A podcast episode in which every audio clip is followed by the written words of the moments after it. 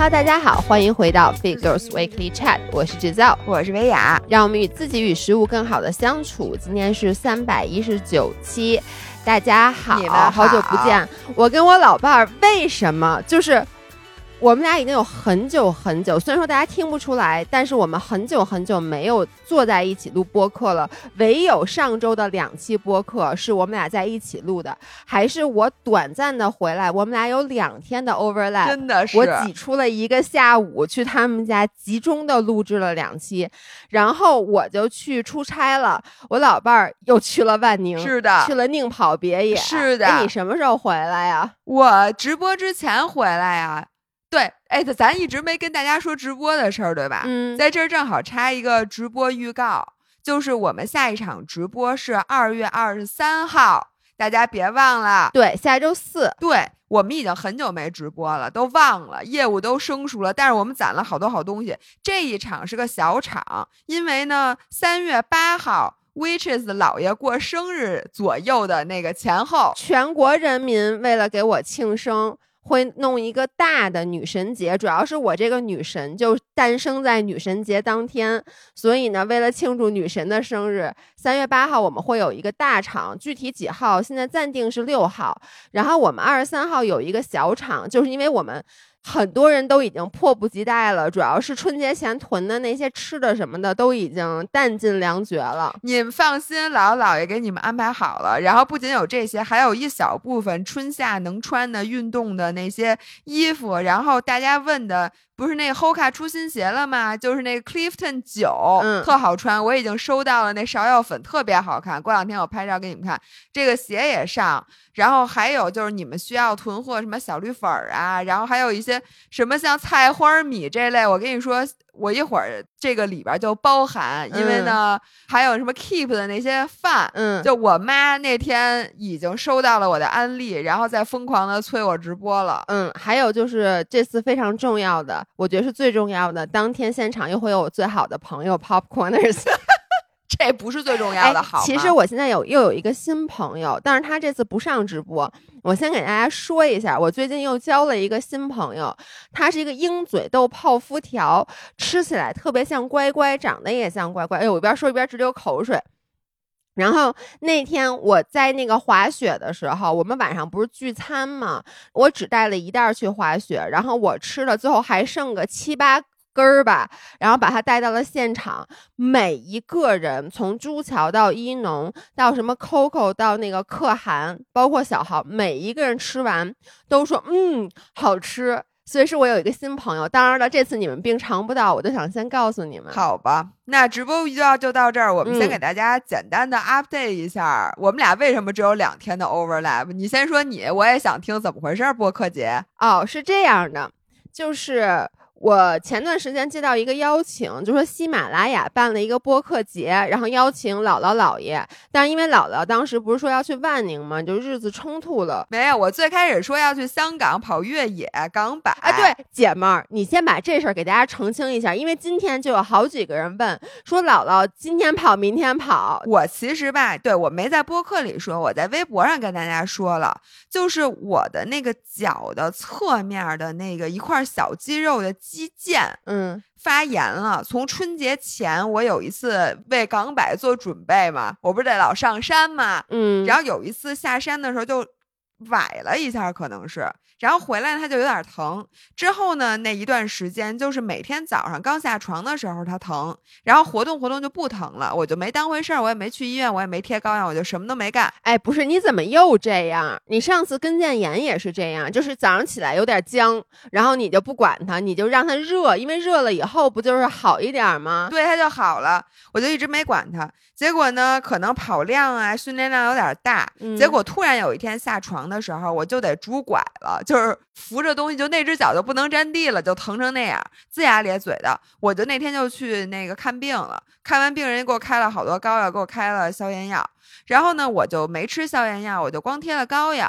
然后又弄了一个星期，我觉得我好像好点，那一星期就没跑。嗯。结果呢，我就说，哎，我得跑。我说，那我得把上周的训练我得补一补啊，我不可能跑太短啊。然后我我跑了一次回来又不行了，然后我就开始吃消炎药。然后吃完消炎药之后，我觉得哎好像好了，结果把消炎药一停，当然了，我吃了七天消炎药，把消炎药一停又不行了。于是呢，我到现在已经不知道多长时间了，还没好。我现在又开始吃消炎药了啊！但是我看你现在已经恢复跑步了，对吗？我恢复跑步了，但是我得吃着消炎药，就是他那个炎症还是没有完全好。哎，那你现在 suppose 应该跑步吗？还是应该让他还是继续静养啊？大夫当时跟我说两周别动，但是对我来讲他是不可能的，而且现在已经过了两周了。所以呢，我现在我也不知道，等我摸索，反正大家听到了，这个人他主要是不遵医嘱。等我摸索清楚我这个病到底应该怎么应对它之后，我再跟大家汇报。反正就是因为。为了准备港百，我受伤了，于是就没参加港百。这是一个非常熟悉的故事。Every，而且我觉得我上半年的赛季，因为你看我还有无锡马拉松，还有武汉马拉松，还有伦敦马拉松，这三个马拉松我都准备去。嗯，但是呢，我现在又没法练。嗯，所以呢，我就准备今年上半年彻底躺平。比赛呢，我还参加，但是呢，我就不追求成绩。嗯，我做一个休闲跑者，我玩一玩。嗯。所以呢，然后下半年的柏林再说，就反正上半年就这样吧。大家不要跟我提成绩这两个字儿啊！不是都就近宁跑别野了，应该会很快就好的。那你们改成叫什么宁走别野吗？对，anyways，我继续讲我的故事啊。反正姥姥就去去不了。当时呢，我其实犹豫了一下要不要去，因为这是一个纯的出差，它也不是一个商务的出差。然后呢，姥姥跟我说说咱们得去露露脸，说咱们这个在播客界哈是吧？你说对呀，咱混一脸熟啊。对，然后我能跟你说，我在去之前我就觉得自己可红了。那你这个想法不知道是从哪儿来的？这。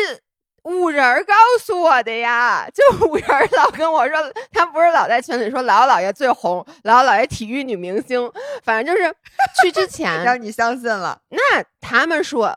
我跟你说，五人的话说什么我信什么，好不好？好。所以我就抱着一个不太实际的，就对自己没有一个正确的认知。然后我一开始呢，看他们拉了一个群，里面有好多好多人。然后呢，我都没在群里说话，因为我发现群里我谁都不认识。我只知道就是也同时是我们的商务，就是日坛的六月也会去，因为我跟六月认识嘛。然后我就说，哎，你到那以后咱们一起。但是啊，说实话，我嘴上这么说，但我心里对我的社交能力其实是非常自信的。我是一个能够很快的融入到一个群体里面，跟大家变得很熟的人，并且，因为以往不管出席任何的活动，大家都知道我是一个 attention whore，就是不管是什么样的场合，我都希望那个聚。光灯在打在我的身上，不管我是一个好的，大家在夸我，还是我出丑，比如说我尿裤子了，然后大家都看说，哎，你看那人怎么尿裤子了？那我就希望，我也不是希望，就我觉得这次去还是会这种情况。结果，同学们，我这辈子从来没有像我这次这样社恐，并且当了壁花儿，就是因为。我去的这个活动，所有人都是播客主，而且里面都是那种播客主，就是我给大家举个例子，比如说像三好大男孩，你知道吗？嗯，知道，就是都是那种北京，就是那种巨贫巨贫的人。我跟你说，还有象征也去了，就是大内密谈的象征，反正就去了好多这一类的人。结果到了那儿以后，我就发现我他妈是所有人里面最矜持、最文静的一个。就是我就是一个正常，诗瑶腼腆的笑了，诗瑶腼腆的笑了，诗瑶腼腆的在吃饭，诗瑶腼腆的点点头，就我都插不上话。我跟你说，我当时都。惊呆了！就是我们第二天不是安排了一个类似于采风的活动吗？等于就所有的就是播客主就坐一辆大巴，然后你先跟我说上哪儿采风。我首先我问你，你知道采风是什么意思吗？知道啊，你说说我听听。就是你为了你的一些创作去寻找灵感哦，你知道呀？我真的不知道这个词。那你以为什么意思？跟捕风捉影是一个意思是吗？不是，他们一开始在群里面不就发了那个时间表吗？然后就写什么什么上午什么至哪哪哪采风，然后我是真的不知道什么意思，而且吧，就是因为这次就请的这些播客主里面，很多主播其实他们是播历史的，人家都是什么历史教授，还有那种科学挂的、历史挂的、什么悬疑挂的。说实话啊，就我这挂的自成一派，就可能只有我是这一挂，就咱俩挂的，就是所以其他人他们都是有一个隶属的。叫什么品类？然后，而且很多人我知道啊，里面是有背景是作家的，然后是老师的，是什么？真的是科学家的。你不也是老师吗？对对，侯老师。然后呢，所以我在里面，首先我一开始进群的时候，我就很沉默，我不敢说话，因为我看他们里面说那话都文绉绉的，而且一开始我们去的这地儿叫缙云，我都不认识这字儿，就是我就是绞丝旁一个那个。魏晋南北朝，但是我读对了，因为你也知道，以我的一 一贯 就读右半拉，对，得亏这字儿是念右半拉，他不练左半拉，练脚劲是吗？脚云。所以我就一开始也不敢说话，但是他们在里面就聊得很嗨，然后我顶多就问一下啊那边什么温度啊，但是后来我就实在想不出来采风它是一件什么事儿，我应该穿什么，我就问了一下到底什么是采风，然后呢就有非常有专业的人就给我解释，跟你刚才说的一样，他说名义上就是。以前是带一些作家去什么那种山清水秀的地方去激发他们的灵感，然后呢，呃，实际上其实就带你去腐败腐败，带你玩儿。对你只要理解后半句其实就可以了，对对对对对，就是玩儿去了。是，然后我们就在那个车上，你知道那个车上不是有一个那种导游吗？可能就会说欢迎来到缙云，什么我们这边什么山清水秀。然后我跟你说啊，底下的那帮男的，我天，就是。根本就不让人说完一句话，就是人家每说一句话，你就在底下接一下茬儿，这不就是小时候那种同学吗？对，你知道后来我都有点听不下去了，因为我坐在比较靠前的位置，然后总是我后面的那些人老是在打岔，最后人家那个导游都。无语了，你知道吗？那种很无奈，说不是你们能不能让我把话说完？就是这样，导游都说了这种话了，然后我就特别想回头看一眼究竟是谁，然后呢，我就老想偷偷回头，我我又不好意思，因为我一回头就很明显我是在看人家嘛。然后六月坐在我后面，就把头偷偷伸过来跟我说：“他说有一句话叫‘男人至死是少年’，你觉不觉得又回到了就是你小学的时候春游的那种感觉？就是特别闹，特别贫。就因为我一般都是最贫的那个，第一次。”显得我真的无比的文静，然后懂礼貌。哎，跟咱们跟那个什么视频博主，尤其是小红书的什么时尚博主在一起的聚会，完全不一样。就是两个极端，哇塞，完全不一样。我就是全都是勒里勒特的，然后就是那种在饭桌上一点儿都不会冷场，因为每一个人都是一个声音输出者，然后就是声音此起彼伏。你这边还没说完呢，我这边都聊起来了。而且聊什么的都有，我觉得他们能为了开始争抢听众了。对，因为呢，沉默的人很少，大家表达欲太强，我觉得他们容易打起来，然后最后就剩你一个人听，然后你的脑袋像拨浪鼓一样，就是像向日葵一样，就根本就不知道该朝哪边看，就所有的人都试图要和你说话，就是每一个人，就像你说的，每一个人都有强烈的表达欲。一般像咱们这种有强烈表达欲的人，咱们做一个节目，然后会有很多听众，但当天。在现场没有听众，听众可能只有那个导游，剩下每一个人都是有强烈表达欲的表达者，太可怕了！我能说这种场合太可怕，太可怕了！我跟你说，你知道，就是就有一个男生一直在接下茬，他说那话就是那种特别特别逗，你知道吗？就特贫特差，特别逗。后来呢，我才知道，就是三好坏男孩的一个主播。我就听到他旁边说啊，对我最近在做一节目，对，就是教大家怎么说歇后语，然后我就笑死，我当时就看了他一眼，我就说难怪，然后后来我就问，我就说说那个，哎，那你那个节目什么的？他说啊，我节目一百多期都被删了。我说为什么？他说啊，因为我说话不符合规定，就特别特别逗。所以就是我这次出差，我本来以为，因为每一次在一个场合都是我滔滔不绝的说，然后所有人会向我投来那种关注的目光，然后就说：“哎，那个人就是他好能说呀。”结果那天全程，而且我真的我包括晚下午有那种 round table 的 meeting，就那种圆桌的讨论会，我根本插不上话，就我 literally 根本插不上话，就是每次都我呃。呃，然后那人就过一会说：“哎，您说，您说，您说。”然后我刚说两句，对方说：“啊，没错。”然后就开始把话接过去了。然后在吃饭的时候，我都有点害怕。然后我六月和六月，她不是做了一个节目叫《姐姐说》嘛，就是另外一个女孩美丽，我们仨一开始就坐到了一个特别大的桌，但只有我们仨人坐在那儿。我们就想，我们坐在这儿默默的吃吧。但又被喊到了一个大桌上，然后那个大桌上就什么人都有。就简直了，太可怕了，嗯，所以老爷，你就是三十多年头一次在一个就是大型活动里面当了一只小透明，invisible，invisible，我跟你说，而且这次去了很多的大台，当然了，就是因为我本身说实话，我不太听播客，因为我没有听播客的场景，所以我觉得在这也很不好意思，因为其实现场我感觉谁都知道谁，当然没人知道我，那我觉得咱们广大五人儿。我们不能允许这样的事情发生，怎么能有一个活动？那活动多少人？一百多人，好像至少有一百多人，一百多人，没有人认识咱们啊，有那么一两个，就是你说的是六月吗？不是，我我给你举一个例子啊，那天晚上在餐桌上吃饭，他们就说，我说我说姥爷，然后有有一个人就坐那说姥爷，哎，你们是不是还有一姥姥来着？我说啊，对对对对对，不是多新鲜呀！我觉得这事儿不需要知道，咱们知道有姥爷，一定有姥姥，行吗？要不然你是怎么来的？什么？我姥爷是姥爷爸和姥爷妈来的？跟什么叫我是怎么来的？跟你有什么关系？但是他接着就说，哦，有个姥姥，哎。你们是不是有一次在小宇宙上那个播一什么节目被骂特惨？是不是你们 完了？咱唯一出名就是这事儿是吧？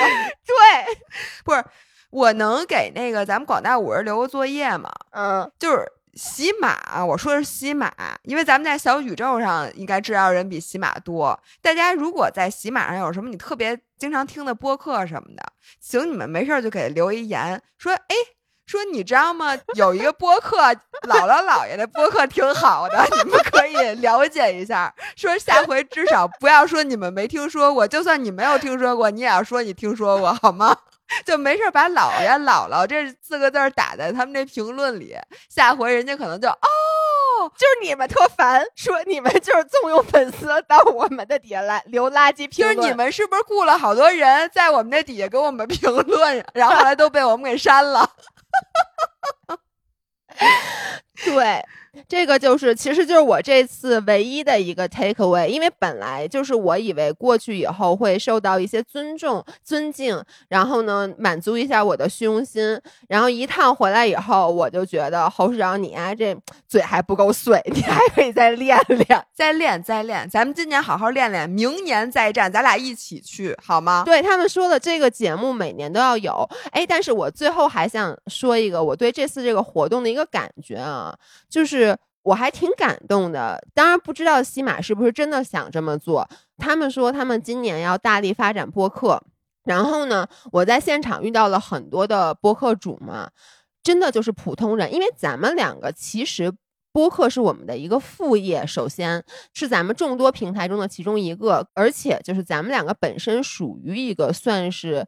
自媒体人，嗯，就本身播客对于咱们来说，跟咱们其他的工作的性质是很像的。就咱们做播客是一个非常顺水推舟、水到渠成的事儿，但是现场有很多人，他们从事着各种各样完全不相关的工作啊。对，然后我觉得如果。就不是因为有这种平台有播客的这个一个性质的东西呢？其实很多人他就是他是个老师，但他特别喜欢这个，他就随便聊一聊。甚至有的人他就干那事儿都是完全不搭嘎的，但因为他喜欢这个，他就做。结果呢，就有听众然后去跟他产生共鸣。这件事儿我觉得特别好。哎，你爸若干若干若干年前是做过电台对吗？对，就我爸现在还玩电台，不叫做电台，他们是玩电台。那他玩电台是什么意思呢？就是。他的那电台谁能听见他说话呢？哦，就是他，就比如发一什么，或者别人发一什么，跟他完全不相关，他们说超收了，超收了。哎哎，这个我好像在那北京那的哥，有的时候就挂一个那个，那就是电台是吧？对，那就是电台。超收了，超收了，这个我听过。这 哦，我还说，你知道吗？因为我觉得广大五人儿其实有很多他们自己做，咱五人儿也有电台，咱二群就有电台，对，二群有电台。然后我觉得，如果你想把它当做一个副业的话，其实我觉得录一个电台节目是特别好的，而且门槛特别低。我刚才刚有一个，就是咱们认识很多年的一个，最开始在健身房就认识的姑娘，嗯，然后在做电台，刚才刚给我发完信息说请教咱俩一下隔空录音，嗯，怎么录。就这个设备啊，什么什么怎么接，然后所以我觉得咱俩可以找机会跟大家分享一下。就如果你想哎做一个自己的电台，有哪些咱俩的 take away？哎，这咱把这选题排上期行吗？排上期，排上期，对吧？因为很多人他来自各行各业，有各种背景，然后一定有你想输出的东西。这个比那个写书简单，对吧？对。然后比拍视频也简单，对，而且这个录成播客以后，我觉得粘性更高。是的，反正我觉得挺好的。对，OK，这就是我的 update。你赶紧，我我有好多。特别想知道你这一个礼拜怎么过的。大家知道姥姥去万宁一周，我刻意没有问他 update。我们俩每天都有交谈，但是我就刻意什么都没问他。我就是想让他把这些故事都留在今天的节目里。我之后啊，我跟你说，我好好给你们总结一下。我今天只是 update 一下，先不说那种比较深层次的那些感想啊。嗯，你得允许我把所有家里大纸箱子都拆完，我琢磨琢磨。我先给大家说一下我干什么了。如果大家没听之前。前那几期播客，嗯，首先就是我在海南这边租了一个比较大的房子，就租在这个大别野，对，姥爷租那房子的那同一个小区，然后是一栋整栋的，里边有四个房间。我的目的呢，就是想把我。生病了的爸爸带到海南来，我就希望能实现，就是以后让我爸我妈冬天的时候至少在海南这边养老，因为它比较舒服。对，然后可能夏天再回北京这个目的。然后我们这一行就四个人，我、我爸、我妈和我们家阿姨一起来。然后正好我们现在四个人，一人一个房间，把这房间就整个全住满了这个别墅。然后呢，我爸因为他中风中了三次，所以他走路特别特别费劲了。因为他本身就是一个特懒的人，人家中完风之后，就那半边儿就是，比如你右边吧，你就自己练练练练练，然后人家最后就全都能走。我爸是一个无比固执的人，没人能说得了他，就是。中风中三次之后，该抽烟抽烟，该喝酒喝酒，该吃大肥肉还吃大肥肉，就这三样。然后就来的第一天晚上，让他点菜，点俩菜，一个水煮牛肉，一肥肠，你受得了吗？对，就是我爸就是嘛。我我爸说我想吃沙拉了，然后呢，在我爸的心目中，只有土豆沙拉才叫沙拉，就是俄罗斯那种土豆和蛋黄酱的。哎，对，然后上面全是大白酱那种，对，和在一块儿。对，这是你爸想吃的沙拉。没有，他觉得只有这个才叫沙拉，咱们吃的那个就叫草，就不叫沙拉，他不配。那都不叫饭，那不叫人吃的饭，根本不在他的字典里边。然后我就跟你讲，因为我爸他得坐轮椅，你们以前就是如果一般人，你们都从来没有想过，就是坐轮椅的人上飞机有多费劲这件事儿。就是你都没有想过这件事儿，嗯，然后这次我彻彻底底的体验了一把这个服务，才知道为什么。你记得在国外，嗯，就是尤其在美国，你上飞机之前有好多印度人都坐在轮椅上。嗯，我这不是种族歧视啊，但是真的啊，我不知道，没有观察过。我现在才知道为什么，因为你明明看就是挺年轻的，就那种中年人，然后看见啥事儿都没有的人就坐在轮椅上。我跟大家说啊，这个轮椅服务有多好，而且这些服务全都是免费的。首先啊，你在订票的时候就。这个 in case 为什么说这个呢？in case 如果你呸呸呸啊，就是你或者你的朋友，比如你把腿摔折了，像你这么滑雪的，不是你怎么说话呢？我下礼拜就去滑雪了，你 你什么意思啊？你肯定不会啊，你肯定不会。但 just in case 这个知识你是需要了解的。然后你怎么回北京？比如你坐轮椅、拄拐什么的，这些都算。就是说你订票的时候，你先买完票，然后给航空公司打一电话，嗯说我需要那个特殊服务，嗯然后跟他说你的这个旅客的姓名和身份证号，然后他就会给你备注。备注完这服务有多好呢？就我这次我去之前我特别紧张，我也特别紧张。你说万一我爸上不了飞机，或者他下不了飞机，或者他在飞机上他没法在怎么嗯办？然后我就特别怕我爸到了就要回去，嗯然后于是呢，我提前就第二天坐飞机，我第一天晚上我真的我几乎都没睡着觉。我觉得我高考之前都没这么紧张，然后就我躺在床上，脑子一遍一遍的就在过明天早上的那些安排，嗯，就是几点咱们到那儿到那儿，然后这个我有没有弄好，然后那托运行李会不会，因为他要托运一个轮椅，会不会我们那个行李没法拖？嗯然后呢，到那块儿之后，我租了一个车，那这个车能不能装得下这么多行李？然后又有阿姨，那这个东西带没带，那个东西带没带？你知道吗？我就是一晚上基本就没睡觉。然后第二天呢，我们到了机场之后，我们就直接推着轮椅去那个托运行李的那块儿。然后呢，人家就会首先我们托运行李的地儿跟别人都不一样，因为它有一个特殊服务的柜台。嗯，然后那特殊服务其实只开放给两部分人，一个是特殊旅客，就像我爸这种残疾人，还有一个呢就是机组人员是在那儿 check in 的。嗯所以我们到那儿一人没有，直接就办。然后他就问说：“你现在是不是需要那个轮椅服务？”我说：“对。”然后他就让我填了一个单子。然后一会儿就有一个穿着西服笔挺的工作人员推着一个地面的那个轮椅，就是机场的轮椅就来了。啊，所以你可以把他的轮椅给托运走。对，然后这个时候呢，就是让我爸把他的那个轮椅直接给那个托运，然后呢，他就换上了人家推来的这个轮椅。这个时候呢，他就问说：“你们一共有几个人？”我说：“我们四个人。”他说：“行，那你们都跟我走吧。”然后我们这四个人就一路就没有排任何的队，直接就在一个特殊的通道过了安检。我觉得就是那个机组的那块儿。嗯而且他那个残疾人那轮椅是可以直接推过安检门儿的，嗯反正就是全程都是那个有一个小伙子就一直推着他，所以呢，我们安检也特别快，因为不用排队嘛。嗯然后结果到了那个登机口，所有的人都还没有上飞机，都在那儿等着，而且门口已经排起长龙。你知道那登机口门口就所有人推着箱子在那儿排，结果呢，让我们就直接上飞机了。完全就是 ignore 了所有的人，连头等舱、公务舱和那个金卡，对金卡那些全都没登机呢，然后直接就给推上了。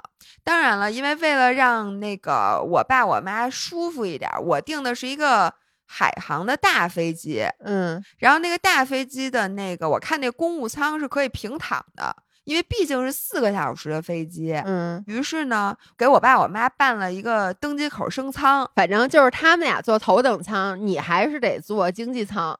我和我们家阿姨坐在经济舱，就是感觉就是俩俩保姆。我跟我爸我妈出去也是这样的，就我肯定是自己舍不得升舱的，但是他们俩得升舱，因为他们俩升舱，其实因为我觉得啊，你要按理说我的腿比他们俩可长，对不对？那我更需要那 leg room，但是只要他们坐了头等舱，他们心情就好，他们心情就好，把我腿锯了都行。我跟你说，你说太对了，因为呢，你知道我爸是离不开烟的，我怎么着？头等舱让抽烟是怎么着？不是？你知道我当时有多紧张吗？去机场的时候，啊，因为四个小时，首先啊，它不止四个小时。首先，你在去的出租车上就不能抽烟，对吧？对你到了机场，你进了机场那门儿，你就不能再抽了吧？对，你在整个航站楼也不能抽烟。然后呢，他这个轮椅服务要求我们提前俩小时到，然后你再加上去的时候一个小时，这就仨小时了。仨小时呢，再加上你坐飞机是四个个小小时这就是七个小时。然后飞机下来，你还有一会儿再取行李什么的，你就算八个小时吧。就是八个小时不能抽烟，并且呢，他就一直就非常难受嘛，在飞机上。嗯，然后我在想，那他心情得坏成什么样儿？那他下了飞机还不立刻就说我要回家？对，就是你就觉得这老头儿折腾一天，他能给你好脸儿吗？但是真的得亏得亏得亏，我给他升了公务舱。然后你知道，我真的觉得啊，公务舱的那个服务就是贴心至极。因为咱俩都没有坐过，咱俩也不知道，只能看他们在他们坐的时候看一看。对，咱俩也不是没有坐过，咱俩还是坐过的呀。你没坐过公务舱吗？你怎么没坐过呀？那种躺下的我没有坐过呀。哦，那躺下我也没坐过，对不起。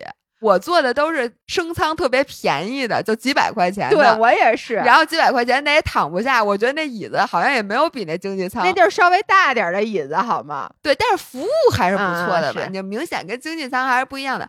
所以你知道吗？人家都贵式服务，就我爸坐在那儿，人家说：“哎呀，张先生什么什么什么，一会儿张先生，一会儿张先生这样。”然后我爸嘴上不说，就脸还是面无表情的那种，看看他们说：“哦，行行行。”但是心里倍儿美。对，因为我看了你给我发。的你们仨的合照，就是你和齐老师笑倍儿开心。老张就是当时老张那表情，面无表情，面无表情。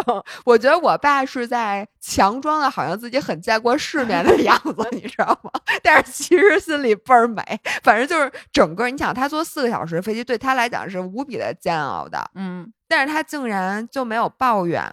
然后还有一特逗的。这个是我们家曹阿姨第一次坐飞机啊，对我们家阿姨没有坐过飞机，这是她第一次坐飞机嗯。然后所以呢，我第一次和一个第一次坐飞机的人坐在一起，然后呢，就是她全程都好多事情都特别新鲜，就一直在拍照，嗯。然后因为呢，她拍照要发给她儿子和她老公，她儿子和她老公也没有坐过飞机，然后于是呢，就是她起飞的时候，就是。抓紧了座椅，然后呢，那个小触屏的电视，我就一直在教他怎么看，然后怎么插那个耳机，然后怎么弄那个遮光板，怎么把椅子往后靠。然后飞机刚起飞的时候，就是那个他就还是有点紧张的，嗯，然后我还得稍微安慰他一下，因为那飞机晃了两下，你知道吗？然后他还问我了特别可爱的问题，比如说飞机在空中能停吗？我说不能停，我说停了咱们就掉下来了。然后他问我底下那个白的是云吗？我说那是云。我说咱们现在在云上面。然后我还给他讲了好多。然后我觉得这一刻也让我特幸福。就首先我用我的钱，嗯，让我爸我妈，因为他们俩也是第一次坐能平躺的这种正经的公务舱，因为那是海航的大飞机，它是那种。鱼骨型的公务舱就有点像咱们出国的时候，咱俩拖着行李曾经路过的那种公务舱。咱不是从头走到尾。我每次都看，我都想，哎呦，真幸福！他们一会儿能躺着，我什么时候才有机会能躺在这儿？我估计等我到我爸我妈那年龄，那咱俩也没孩子，也没有孩子给咱俩。没事儿，老伴儿，我给你买好吗？然后我坐后头。不，老伴儿，咱俩做一个约定，等到咱俩五十五岁的时候，咱俩就花钱让自己坐。头等舱怎么样？我先问你，五十五这个数为什么有零 有整？不是，我本来想说五十，我觉得五十可能我还挺健康的，就我腿脚还挺矫健的，用不着。可是六十吧，我不确定自己能不能活到六十岁。万一我还没活到呢，我就死了，我这辈子都没机会躺着了。不是，我可能就一直躺着。你这辈子有的是机会躺着，老妹儿。我就一直躺着了。我给你买一公务舱那椅子，把你骨灰盒给你放那个。哎，我觉得这可以。如果说我在。死的时候还没有坐过能躺着的公务舱，我不要棺材，我要一躺着的公务舱的座儿。你把我的尸体放在那个座上，再好好下葬。我的天，哎，我插在这儿有点儿有点对不起这位同学，但我我想说一下，嗯，就是我第一次见关雅迪老师的时候，嗯，就在他们家的那书房，我们俩不是录一期播客吗？嗯，当时他们家就有有一个从。别克商务舱那 G L 八里边拆下来的椅子，然后他就一直坐在那个商务舱里拆下那椅子上录的音。为什么？就是他特别想坐商务舱，是吗？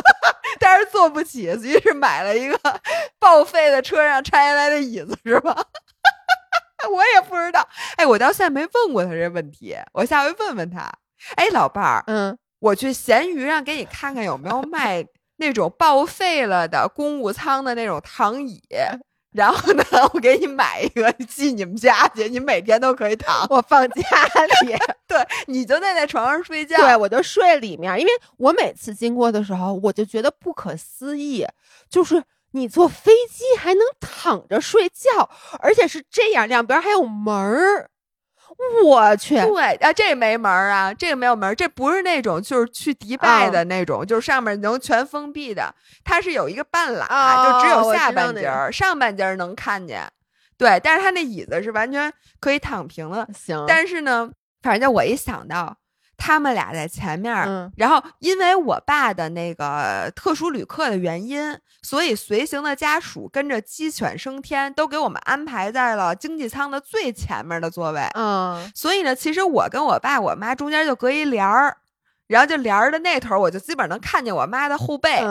然后呢，我就没事，我就那么一看，我就想看看他们俩有没有好好的享受这好几千块钱的待遇。我一看那儿黑着灯。俩人那个脚放在那个上面，我就觉得这钱花值了。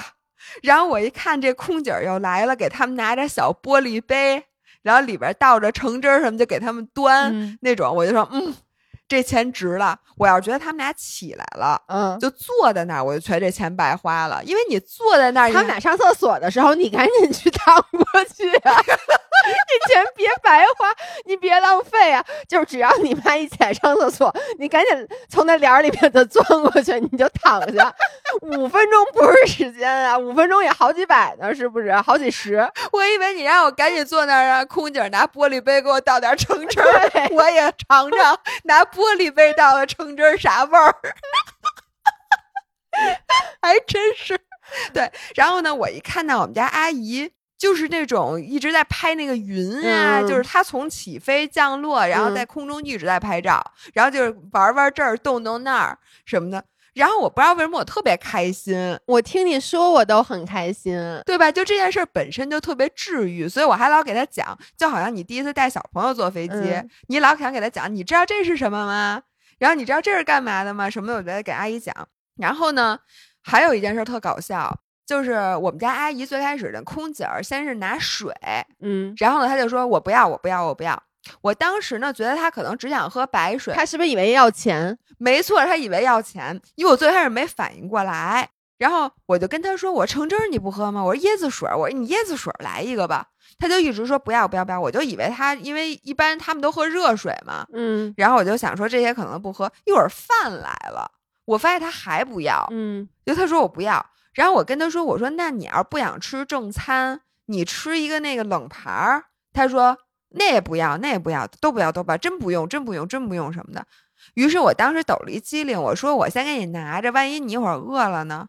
然后才发现他其实是因为怕这个东西花钱，而且还得我我还得给他花钱。而且阿姨为了今天坐飞机，一早上说吃了好多好多炒米饭，因为他就想这样他一天就不用再吃饭了，因为他觉得可能出来吃饭得干嘛都得花钱。哎，你怎么那么？因为如果是我，我肯定第一反应就这是免费的，就是我得跟他说，因为我就知道他一定是怕花钱，因为我跟我妈出去就好多次，我现在有点记不得了。坐飞机肯定不是，但是比如说有原来我妈第一次跟我一起出国，然后就去加拿大，但是我不在加拿大上学嘛，我妈去看我，在这之前她好像只去过俄罗斯，然后呢到那以后有那种餐前面包，我妈就说不要不要不要不要不要不要，就包括我忘了，就是我们去好多地方有一些就免费的东西，包括去参加一些活动，那个吃的不都是可以免费吃的吗？然后我妈就不敢吃。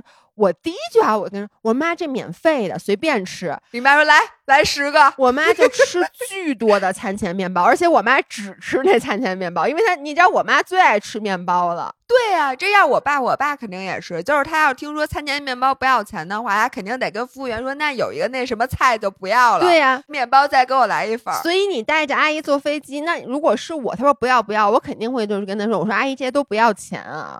他肯定就是来十杯椰子水儿。对我当时，因为阿姨跟我说的是我吃不下，我特别撑。哦，但其实他是在跟我客气。但我最开始我真的没有反应过来。然后在飞机上，我一直在干活儿，阿姨一直在看电影儿，反正就是挺顺利的。然后下了飞机，因为我为了给我爸我妈买一个舒服的大飞机，嗯，并且呢是只有大飞机才能保证有那个廊桥哦，廊桥，就是咱们普通人从来不会想这个问题。对，就是你如果下飞机它没有廊桥的话，它那么多阶台阶儿它是下不来的。哦，然后小的机场，像咱们飞到琼海的博鳌机场是没有升降机的。就是它没有一个像那种能帮你下地，嗯，所以呢，你想它又是又是人又是大轮椅什么的，就没法弄它。所以呢，我们就说那就飞到海口，因为海口又是大飞机，它基本上能对接廊桥，对接廊桥呢就是全套服务。嗯，然后当时在我在飞机上就想，我说那到了这边会不会有轮椅来接我们？嗯，还是说我得重新申请？结果我一问空姐，空姐说你只要申请轮椅服务就是一套。嗯，一套包括，比如说他知道你是北京到海口，那北京这边的专人会把你送到登机口，嗯，然后那边的专人会在飞机下降之前就在那个登机口等着，嗯，所以而且这全套服务都是免费的，就完全不要钱，而且特别特别好。哎，这个我好感动啊！我也特别感动。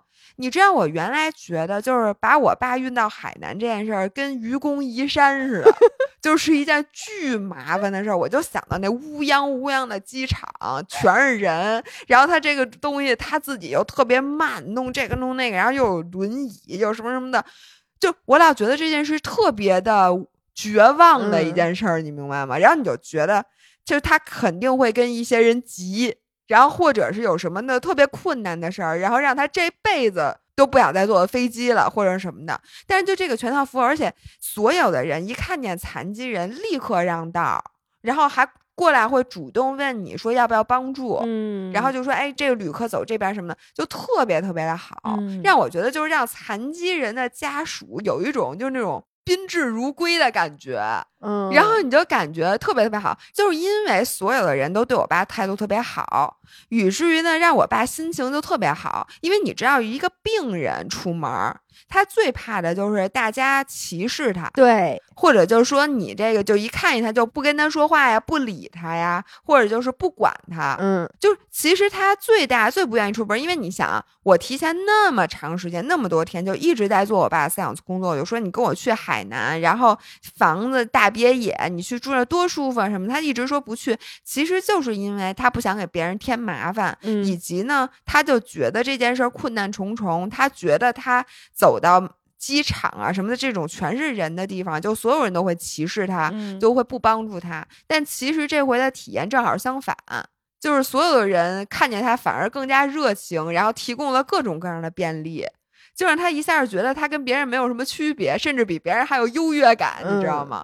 然后我还跟我爸说：“我说爸，你看，得亏有你这个轮椅，你看我们几个鸡犬升天，就全程都不排队，然后都被优待那个什么的。然后我就觉得特别特别的感动。我不知道是说海航的服务好呢，还是说其实所有的航空公司都是这样的。”反正这回就是感觉特别特别的好，反正去特别顺利，去特别顺利。对，然后到了那个海口呢，我是租了一车，嗯，然后我发现开过去还挺远的，要开两个多小时，对，将近三个小时。就是为什么我一般飞海口会坐高铁，但是我当然能理解你不可能再让老张坐一高铁，因为高铁可又没有那种服务了，我觉得。但是我妈后来跟我说，我姥姥就是坐着轮椅。他带我姥姥上过高铁，高铁也是全程都有无障碍的，嗯，而且就是也挺好的。说下回可以尝试一下坐高铁，嗯，反正我们就开车到了那个万宁这块儿，然后到了这儿呢，就是一进门，我跟你说，因为我不知道大家知不知道曹岛，就是。也是一位非常著名的博主。我觉得如果听《宁浪别野》的话，应该知道，因为曹导还上过《宁浪别野》的节目。对，然后呢，当时就是我看了一下曹导住在时候那房子，嗯，我当时的想法就是这个房子就一切都是 ready 的，特别特别的好弄的，而且他们家好多东西都是新的。对，其实说实话，你们家的 condition 比我们家的 condition 要好，因为当时曹导搬进去的时候，这个房子之前没有租给过别人，所以他有很多电器其实是没有的。对于是当时都是曹导选了，就曹导说：“那你给我买这个洗衣机，给我买这个电视，给我买这个沙发。”所以一切都是新的，我都想跟你换。对我当时就想，而且我问的点都是，比如说那个。挂衣服什么床长什么样儿，你明白吗？然后那个卫浴，然后那个家具是什么颜色的？净问这些没用的。就跟好看有关系的，然后我关心的电器呢是空气炸锅、咖啡机什么的这些，然后杯子，结果来了以后连个碗都没有，然后就是全都特别不切实际。然后我妈当时呢想让我问曹导一些问题，就是这儿有什么没什么，因为毕竟我们不是说有一个人提前来这儿把家里都 set up 好，然后呢再接老张过来，是因为为了怕老张不来，所以我们决定全家一起第一天就一起到这儿。所以呢，就面临很多不确定性。但我妈问的问题吧，你也知道，我妈给我发信息都是语音矩阵，就是每一条大概四十多秒，然后连续十几条，然后说的前言不搭后语的，就是乱七八糟。最后我就都没听，我就跟她说：“我说你别再问了，我说那个人家都不好意思啊，人家还在这儿住着呢。然后你不停的问，哎，你们家有几个碗啊？你们家有几双筷子？就感觉这个就太细枝末节了。”然后结果我就跟他说：“我说那个不方便问，嗯，我说这个到了再说吧。我真的没有想到，他们俩说他们俩不开火，是真的不开火呀。是他们有煤气，我都觉得挺 surprise 的。老年人进家第一件事是什么？我喝热水是第一件事，上厕所。没错，第一件事先上厕所，第二件事喝热水。上厕所根本等不到到家，就是已经上了好几次厕所了。路上对。进门第一件事儿烧开水，这个就是我没有想到的，因为我已经太久都没有。哎，你这个，哎，你太大意了，老伴儿，这个你怎么会想不到呢？我其实也知道，但是我就是不觉得开水壶这件事那么重要，或者呢，我 assume 每个家都有能烧开水的东西。嗯，结果你知道那天晚上我发现。厨房里有一个没有底座的小米烧水壶，你知道那烧水壶就是底下一盘儿，这边插着电源，然后上面有一壶，嗯，对吧？然后只有壶，没有底下那盘儿。对，我们到的时候已经。快十点了，嗯，而且呢，我就觉得曹导也没有义务大晚上十点多帮我找那个盘子，而且我觉得他肯定没有用过，他肯定不知道，就他们肯定不烧水，他肯定不知道，我就没有问，嗯，然后我就说那咱们拿锅烧，嗯，就发现他们全家上上下下只有一口最不适合烧水的锅，就是平底锅，然后这么浅，炒菜的。不是炒菜锅，是煎煎锅。而且是那种麦饭石的煎锅，特别小，然后那个厚度大概也就四五厘米，就是煎鸡蛋那种。哎，我特别想知道，因为悠悠过去了，你为什么没去找悠悠要啊？我们家好几个烧水壶呢，还有一没用的，就搁在那个架子里面。因为那天晚上太晚了。十点多，我告诉你一点儿都不晚。那天晚上，悠悠和一农正吵架呢，俩人哭得死去活来的。你要去，你还能看出好戏。哎，这个我今天早上听了节目，我天，我惊呆了都。我下一期再聊，因为我准备陪悠悠去看《流星花园》。过两天，我能跟你说，我刚刚骑自行车的时候看的就是《流星花园》吗？我的天哪！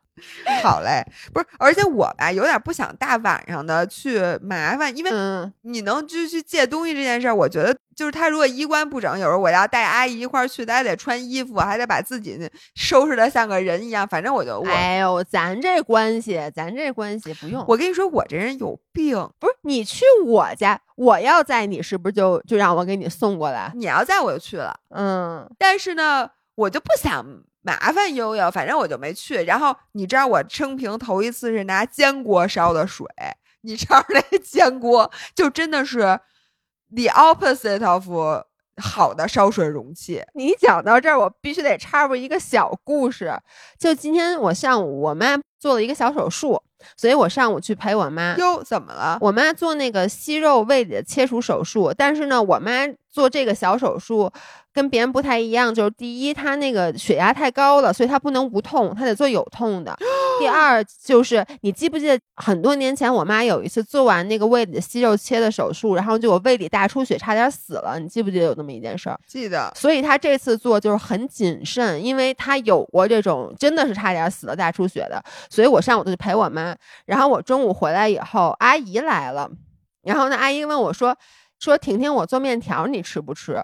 然后我走进厨房一看，他在用一口煎锅煮面条。Exactly，就是你那个，我能跟你说，那个水只比面条高零点三毫米，我觉得都没有。就你能想象那个面条铺在煎锅里面，然后那个水，因为那个煎锅就很薄嘛，那个水就比面条高一点点，那水已经快烧干了。我想问 why，我也问了他，我说这咱家这么多。煮锅呢？他说：“哦，那锅不是摆在那儿吗？我就用了。就，然后最后他煮完以后，那个一点水都不剩。就是他煮完以后，那面已经没有汤了，因为所有的水已经被那面条给吸进去了。他又拿了一个大碗，积了一点开水，把面条放进去。然后我说我们家有各种鸡汤，他也不用，他在里面倒了一点酱油，真够棒的。但是我跟你说，拿煎锅烧水，嗯。”就是烧水是最简单的部分，嗯，倒出来是把它 倒出来，而不撒。你知道我把它 端起来就撒一半吗？因为它太浅了，就不是你就不应该把它端起来，你就把它留在那儿，谁想喝谁去拿勺崴，或者直接拿嘴，就是你们应该围在一起，就每个人都撅着屁股，把嘴就是在在那儿这么往上吸就完了。那这嘴唇都烫没了，我跟你说。然后结果阿姨说要切点什么东西，嗯，我一打开抽屉，有一把生锈的铁砍刀，上面还有三个大豁口，就是 你知道吗？这是他们家唯一的一把刀。我跟你说啊，就是曹导和小关惨到什么地步啊？就是当时春节的时候，他们来我们家，小关都快哭了，说他在他们家快饿死了。然后呢，就在我们家，我给他吃了一些牛肉干和鸡爪，他就高兴到不行。他说他们家不仅没有餐具，你就 expect 你如果不开火，你们家是不是就肯有很多零食，对不对？嗯，什么都没有，什么吃的都没有。而在那边春节那几天又叫不到外卖。因为春节那几天，基本上所有的餐厅都特别忙，都把外卖停掉了。而他们俩又没有车，但他们俩没有向我们求助，所以他们就真的真的 literally 没有东西吃。他们家只有酒，就把自己喝没错。我我我我给你讲一个故事啊。然后这个时候，阿姨说：“哎呀，我们在路上就点了外卖，因为大家呢就在飞机上吃那一顿饭，然后到晚上特晚都饿坏了。”嗯。就说那咱们点点外卖吧，然后点了那些外卖，我比如说我爸点了什么牛肉和肥肠嘛，然后我们还点了一些蔬菜，然后在我们进门的时候正好饭到了，我们说那就吃吧，然后那有有很多饭，我们想要一个人一个什么小碗儿、小碟子，然后杯子，我们不得喝水嘛，然后筷子什么的，勺，发现筷子、勺、碗、盘子基本上都没有，嗯，然后一打开顶柜里全是酒具。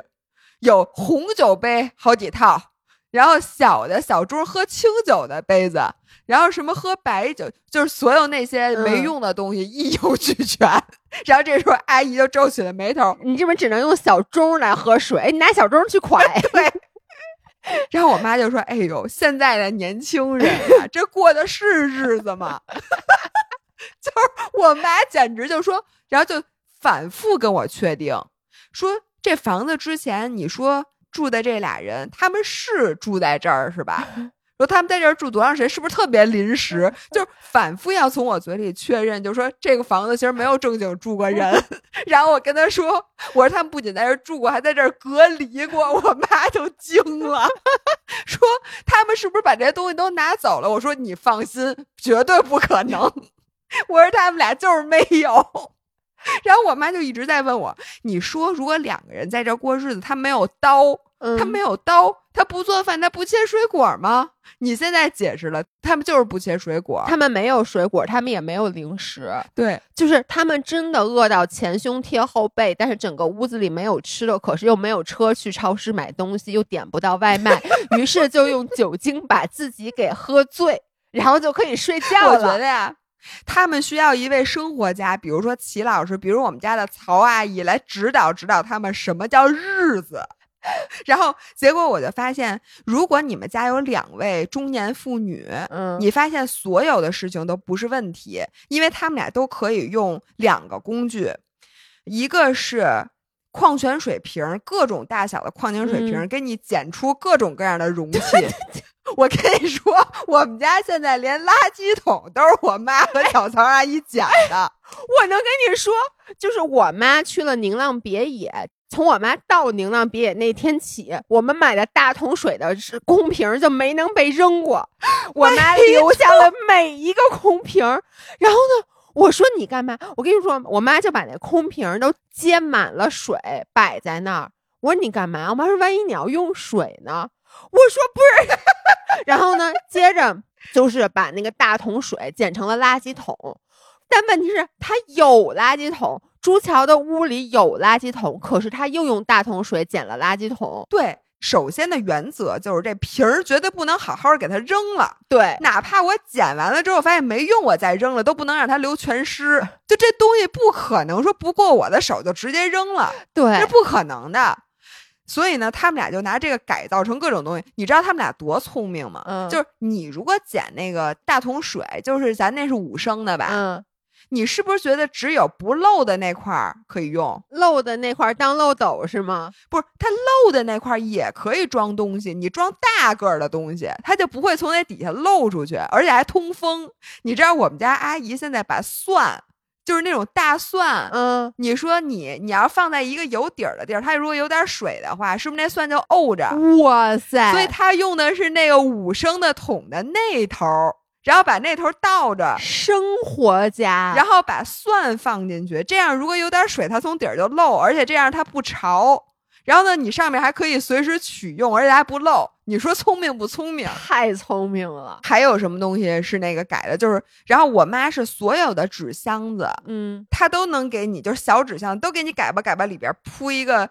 什么东西，它就当做它储物的那盒，因为所有的抽屉里面，它就没有那种分隔的或者什么的，不都好多好多那种橱柜，打开就是也没有上下分层什么的。然后你就发现那里边有各种各样的那种纸箱子、随窝的什么乱七八糟的东西。然后你有一什么东西觉得不太好用，他马上给你搅一盘纸箱子，开始给你 垫。然后反正就是。我们家现在所有的东西都在两位中年妇女的这个改造下，弄变得非常人性。哎，我跟你说，我发现带着妈妈去就会这样。就我妈到了我们家也是，就是把各种各样的东西，但是我必须得说，我妈走的时候我全都给扔了，因为我觉得就我们家本身是一个好看的，然后我妈就会把她自己的习惯带到我们家。当然了，别人看到不会说什么。如果这是我自己的家还行，我这还有别的室友呢，人家可不想。就是那天一弄就说，哎。这水桶为什么都灌满水排在外面？我说我妈说留着冲马桶用，然后就 莫名其妙。是的，是的，我跟你说，所以这就是为什么我们的矛盾点其中之一，嗯，就是我只管怎么着好看，嗯，然后他们是管这个东西实用。然后，并且我为什么要花这钱？就关于这个垃圾桶，就是他们俩屋里的垃圾桶全都是拿那水桶捡的。然后那外面还有一圈红的那个农夫山泉的那个标，然后就套着一个蓝色的塑料袋儿，你知道吗？就是那一个，你知道我我。我是一个最不能忍，我懂，我也是，我连我们家之前那垃圾桶，我们家之前垃圾桶是他们刚搬进来的时候是去当地超市买的，因为就是那种超市里面只有那种咱们小时候那种，就是一个黄色，然后那种格格的那种。啊，我知道，你知道吧？然后那边儿是橘黄色的，而且是那种那种塑料橘黄色的。然后我就不能忍，我后来就全都买了那种好看的垃圾桶。没错，然后我就跟他说：“我说你们不能用这种垃圾桶。”我妈说：“我在我那屋，对，那厕所里用这垃圾桶怎么了？”我说：“不行。”哎，我说我每次进你那屋，我只要看见你拿垃圾桶，我心里就就。那种莫名的难受，我就想给你扔了。我妈跟我说一样的话，就说我在我的屋里，你管我呢？就是我家行，对我跟你说，但是我真的拧不过他，我就不去。就是包括我妈现在就是北京的家里，我妈不是买各种各样的东西。今天我们家阿姨来又跟我说说扔了，我妈就一直在扔东西，因为她买，我妈又不吃，然后就扔，然后长毛，然后我妈就有那种各种就是。你想，咱都多少年没出过国了呀？我和我妈上一次去瑞士，好歹得有七年前了吧？七年前在瑞士买的巧克力还留着呢。然后呢，我就让他扔啊，嗯，因为那个巧克力都已经，巧克力是不会坏的，但巧克力会不好吃，就它会里面那个牛奶。你确定巧克力不会坏吗？这件事又是谁？你爸告诉你的？不是啊，我自己觉得呀，因为巧克力 coco 本身是 cacao 本身是抗氧化剂。那你那巧克力里边可不只有那个 cacao，你那里边加没加奶？哎，奶不是也不会坏的吗？你忘了吗？我跟你说，奶不会坏，你忘了？不是我。谁告诉你奶不会坏的？你没喝过变味儿的牛奶吗？呃，喝了，就是还活着。就是你知道吗？巧克力吧，它只会变成那种很，就是那种一吃你就觉得吃到嘴，你就嗯呀，就那种特别那种感觉，就是粘在你的上颌糖。但是它，我觉得它没坏，它只是不好吃了。可我妈就不扔，然后我就老想让我妈扔，然后我们家堆满了这种东西，我妈就说这是我家。你管我呢？你别看呢，你别来呀！所以我觉得你和你妈就是还好。宁跑别野的结构就是，它是大家可能如果没听过我们之前别的节目的话，可能不知道，就是那个别墅的结构是，它每一个卧室啊，它不是从厅里直接进去的。就是它更加的独立，它每一个卧室，大家想象一下，有点像四合院儿，就是它每一个卧室其实都是四合院里的一间儿，这样子呢，你就想那不是你们家，你想你妈那厕所不是你们家厕所，公共厕所。我跟你讲，我跟你讲，我后来就说服自己，我只控制我自己这屋，对，然后呢，其他的地方啊，我只管，比如客厅，我跟他说，因为呢这块是公共的区域，你们就听我的。然后其他的区域你们随便，就是爱怎么着怎么着，就我我也不要管，因为后来我就跟阿姨打架，比如在厨房，因为阿姨觉得厨房是她的地盘儿，嗯，但是呢，我每天要进厨房，她把这东西放这儿，我把那东西放那儿，她把那东西放这儿，我把那东西放那儿，就是我们俩这是一场没有硝烟的战争，你明白吗？就是我去的时候按我的习惯放，就感觉就是你爸把窗户关上，你把窗户开开；你爸把窗户关上，你把窗户开开。没错，然后就有些东西我看不惯，我就特别想扔，但我又知道我扔了他一定会问我，但是我又没有替代品，所以我就把它藏起来。他一会儿又拿出来，我要把它藏起来，一会儿拿出来。然后我跟你说，对于垃圾桶来讲，对我的故事就是盆。你知道有些超市买的那脸盆有多难看吗？我知道塑料粉，它是一个粉色的脸盆，中间还有花儿。对，而且那花儿印的还不是很清楚，就那种，而且那个颜色都是错乱的，就是那种盆儿。然后我就非得在眼网易严选上买，让我妈买了一套纯白的盆儿。我说你买的那个盆儿不能再用了。你现在不要再让我看见那个盆儿，你把它给我爱塞哪个角落塞哪个角落。从此之后，咱们只能用纯白色的盆儿。然后我妈就说纯白色的盆儿不好区分。我说我不管，就只能用白的。你要不黑的也行。不是，为什么要把盆儿给做区分呢？他就说他把他比如俩盆儿，一盆儿是洗屁股的，一个盆儿是洗脚，我也搞不清。反正就是他们老年人那一套，就是什么洗 洗这个的，洗那个的。他觉得他如果俩白盆儿，他就不知道哪个是哪个。我也能理解，但是我真的就是受不了。但是他粉盆儿，他不是在屋里用吗？哎，你说把妈妈当做好朋友这件事儿，你又忘了。我不能接受我的好朋友用粉色的脸盆，行吗？就我也不能用，你也不能用。你现在用了吗？我给你买俩网易严选的盆儿，行吗？也不贵。然后我管的那个东西都是好看的，嗯。然后就是跟老人在一起，就会有各种各样的矛盾。和分歧，因为你们已经很多年没有在一起生活过了。然后咱们周末回家，就是我周末回我爸妈家，他的很多东西我是不能接受的。但我就告诉自己，侯世瑶吃饭，吃完饭聊天，聊完天拍拍屁股走，就是他不会那么强烈的 bother 到我。但是我特别能理解，当你生活在一起的时候，其实不是谁的习惯是好习惯，我觉得没有好坏之分，只是。他的习惯是他的习惯，你已经很多年不用再和，因为就是当我比如我跟老爷公住在一起，他的不好的习惯已经被我搬过来了。嗯，就是你你两个人住在一起，你需要他，就是你总是要有一个人顺应一个人，但是跟父母的时候，其实你不可能让父母去顺你的习惯。对，然后我现在特别能理解，就是如果有的年轻的五人跟父母住在一起，就是那种，而且你们俩没有那么强的界限的时候。就比如说，最惨的是你没有自己的房间，嗯，就是你所有的区域都要跟家里人一起 share，那样你就没有办法按照你的规则来收拾屋子，或者按照你自己的规则来生活。但是我觉得，只要但凡你有一块小地儿，都不一定非得是一个单独的房间，就是你有一块地儿是属于你的，你把这边界画起来，其实我觉得心态还是很容易摆正的。就像现在我，我进我这屋。那肯定就是听我的，然后你们没事儿，你们也别进我这屋。嗯，然后呢，其他的公共的区域呢，我现在就把心态放的特别好，因为呢，我就想，就是这块儿我是为了让你们来享受的，那你们高兴就行。对，那我该不看就不看了。然后如果我需要拍摄，我嫌这块儿不好看什么的，我自己临时的把这块儿重新布置一下，他们肯定也是。支持我的，就把他们的垃圾桶先推到边儿上去。对，而且呢，你知道，我发现其实很多时候你差的是耐心。嗯，很多时候你就特别容易就说，哎，你们怎么这样啊？我是这样的，然后你就觉得这是个分歧。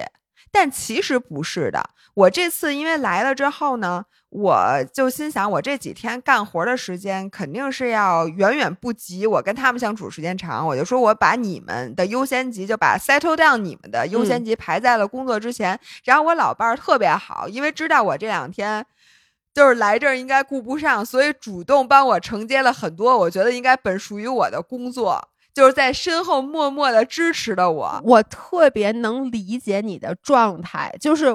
我为什么没也没问你？就是我都能想象到你第一次去，因为你之前也没有看过这个房子，对。然后你第一次去又带着父母，然后你进去以后又什么都没有，然后你所有的家具都他妈得装，因为你买的拼多多的便宜货，就堆在门口。我告诉你，我根本就没怎么装家具，嗯，因为拼多多家具都没到，你知道拼多多物流特别特别特别慢，急死我了。是的。然后呢，你啥都没有，然后这个时候你又得让你妈下头等。然后你虽然感觉上其实你没有这些东西都能活，因为你带着阿姨，然后呢又得给老张做饭，又得给你妈做饭，我都不敢想。就是我想到我心里特别沉重，你知道吗？对。但是咱们今天已经来不及录了，嗯，咱们这是一个后续，因为我还要在这儿待到下周，嗯，所以咱们之前还会录过一期，我再攒攒材料。但是我想跟大家说的是。我最近让我爸我妈成功的接受了很多我的生活方式，因为我特别特别特别耐心，然后我言传身教，你知道吗？我以身作则，然后你你举个例子，比如说现在他们都开始爱喝那个，我买了一个全自动的咖啡机嘛，嗯，因为原来。我爸他，你爸只喝茶呀？我爸喝大缸子茶，但是呢，他的脑子里只有那种冲的咖啡，嗯，就是他原来喝的那种咖啡。然后我妈呢，也是冲的小宇宙，就我妈能接受。然后呢，胶囊咖啡机他们家有，嗯，但是这种直接磨豆的咖啡机原来他是没有的。然后这次他现在非常喜欢这个东西。然后像马一次性马桶刷这个东西。他们俩是从来没有听说过的，我们家阿姨当然更没听说过。然后另外呢，还有那个懒人沙发，这次他们俩也第一次。就觉得懒人沙发那么好，但是我爸做不了了，我妈可以做。你知道，我就想说，因为本身咱们不是说要去推荐好物嘛，咱们下一期可以就是咱们俩都想想，尤其是你最近家装很有心得嘛，我其实也有。哇塞，我这东西可太多了，而且你知道，我妈嗯，相反也给我安利了好多我以前从来没听说过的东西，我觉得特别好使。我跟你说。我妈有好多东西，我跟你说，你闻所未闻、见所未见。但我想说一懒人沙发，就是我爸我妈都很喜欢，可是他们俩坐了以后，必须得我把他们拉起来，起不来，真起不来，我都像狗一样爬起来。但我妈这两天因为收拾东西腰疼，所以我让她在懒人沙发上趴着，她特别舒服，这样趴着好起，因为你跪着，然后哦，你明白？就趴特别适合趴腰。然后还有那个什么。极热式的那种饮水机，嗯，就原来我们家都是那种，你知道，就是那种电热水壶。哟，那你是新买的吧？因为第一天，要不然第一天也不至于用煎锅烧水啊。可不嘛，新买，当时还没到呢呀。然后还有好多好多东西，那我下次再跟大家汇报。对，咱们下次再分享。我也是最近买了一些，我觉得还挺喜欢，都特小的东西，你知道吗？但是我就觉得真挺好用的。是的，我这次要跟大家安利好多小东西，都是生活小能手那种。对，以后我们就尽量是周二和周五，因为这样中间好像间隔的时间长一点，感觉周三和周五吧，就是从周五到下周三特别长。行，然后呢，我们周五来聊一聊姥姥这些很有心得的生活小能手。没问题。OK，那我们下期再见，拜拜。拜拜。